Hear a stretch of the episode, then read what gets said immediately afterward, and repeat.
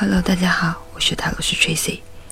接下来和大家分享的这篇文章题目是“快速走出伤痛的三大绝招”，作者张德芬。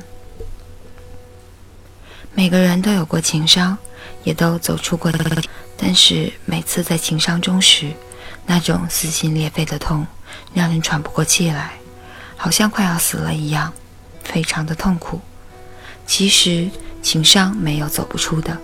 时间就是最好的良药，只是那一时之痛，实在有点让人难以承受。有没有快速走出情伤的奇妙方法呢？我觉得还是有的，整理出来和大家分享一下。首先放下它。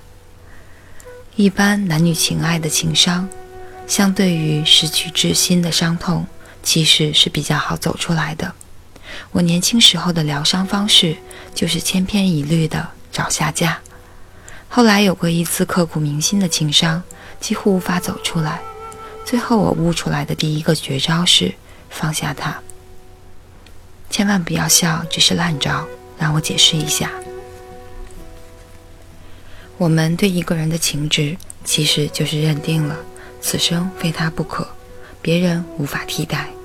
其实这是一个非常致命的错误的想法，谁没谁不能活。我已经年过半百，实践实战经验丰富，我可以清清楚楚、斩钉截铁地告诉你，没有人是无可替代的。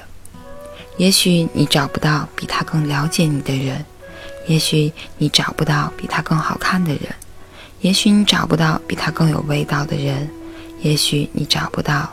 比他对你更好的人，也许你找不到比他更忠诚的人，这些都是有可能的，但是不构成你不能失去他的绝对理由。没有他，你还是可以活得很好，过得很好。不要让情志绑架了你，让错误的想法误导了你，影响你真正的快乐。第二。赶紧学会他要教你的功课。亲密关系伴侣其实都是来教我们功课的，尤其是那种致命吸引力的关系。你明明知道对方不合适，你不应该爱他，可是好像就是无法摆脱这个魔咒。那么恭喜你，他就是你最好的上师。比方说，男人靠不住，就是在教你学会独立自主。他的情绪老是低落。或者不太理会你，就是在教你学会自己在生活中找乐子，不要太依赖他。他对你不好，其实就是在教你学会爱自己，对自己好。他对你指手画脚，过多的控制，就是在教你要学会尊重自己，为自己划清界限。当功课都学会了以后，你会发现。你慢慢的从他身上找回了自己的力量，越来越独立。这个时候，如果你还是觉得他是个不错的伴侣，那就继续；如果觉得不合适，那么就可以非常理智的放下他了。所以第二个绝招就是赶紧学会他要教你的功课，那么就很容易的放下了。第三，要有走出情伤的强烈意图。没有人可以让你痛那么久的，除非你自己愿意。所以第三个绝招就是要有走出情伤的强烈意图。你可以让自己沉溺在情伤当中，封闭你的心，再也不谈感情，或是再也不相信爱情。那是你自己的损失。外面的世界不会因为你的悲伤而变得比较糟糕，但是你的世界却是你自己选择来的，天堂、地狱。有的时候只是一念之间。我可以举两个失去至亲的伤痛的极端例子，来说明你如何可以做出明智的选择。我的一个朋友，他从小是由外婆带大的，父母都是远亲不亲，但是外婆对他宠爱有加，像个小公主一样把他捧在手里，被他视为天的外婆。在十八岁那年。在他十八岁那年就过世了，他没有沉溺在失去依靠的伤痛里不可自拔，而是变成独立、自主、干练的女人，用外婆爱她的方法来爱自己，这点非常重要。虽然我感觉她内在还是住着一个需要爱、需要认同的小女孩，但是她整个人还是散发出无比的自信和强大的气场，具有非常正向的能量和力量。另外一位我见到的艺术家，他去当兵的那天，他的母亲送他去车站。上了车之后，他试图在拥挤的人群中寻找亲爱的母亲的身影，但是只看到了母亲的裙角和高跟鞋。当天回去，母亲就突然心脏病过世了。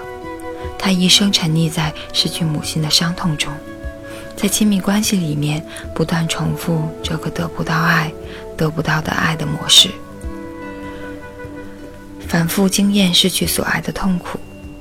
我看到他的作品，里面蕴含着他心中很大的悲痛，他的失落和悲戚，也毫不犹豫地刻画在了他的脸上。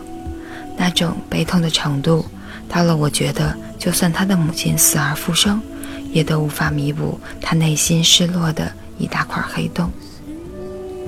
OK，我的这两个朋友，他们的遭遇类似，但是选择不同。说到选择，其实他没有，他没有有意识的决定我要从悲痛中走出来，成为独立自主发光的人。他也没有做一个有意识的决定，我要一生沉浸在失去母亲的痛苦中不可自拔。所以从某一个角度上来看，好像是天注定的。但是我自己的经验是，一旦你有意识了，比方说看到这篇文章。你觉得真的太纵容自己，沉溺在过去的失落当中了，因而想要走出来，这就是一个最好的动力，让你发愿有意图的走出来。否则，像上述的他自顾自的吮吸伤口，从来没有意识到这个大伤口是可以疗愈愈合的。当你有了走出情伤的强烈意图时，你会发现。生活中会出现很多帮助你的人和事，把焦点都放在他们身上。同时，我也建议可以多和那些勇敢走出情伤的人聊聊，听听他们的经验和过程，然后告诉自己，他们可以，我也可以。最后我要说的是，那个人离开了，让你伤心悲痛的，其实不是他。而是那些心里积存已久的被遗弃或是不被爱的伤痛，认清这一点，愿意为此负责，就是走出情伤的最佳捷径。前面三招都没有这一招厉害哦。最后祝福大家。以上就是来自张德芬老师的这篇文章《快速走出伤痛的三大绝招》。感谢大家收听，我是塔罗斯 Tracy，晚安，好梦。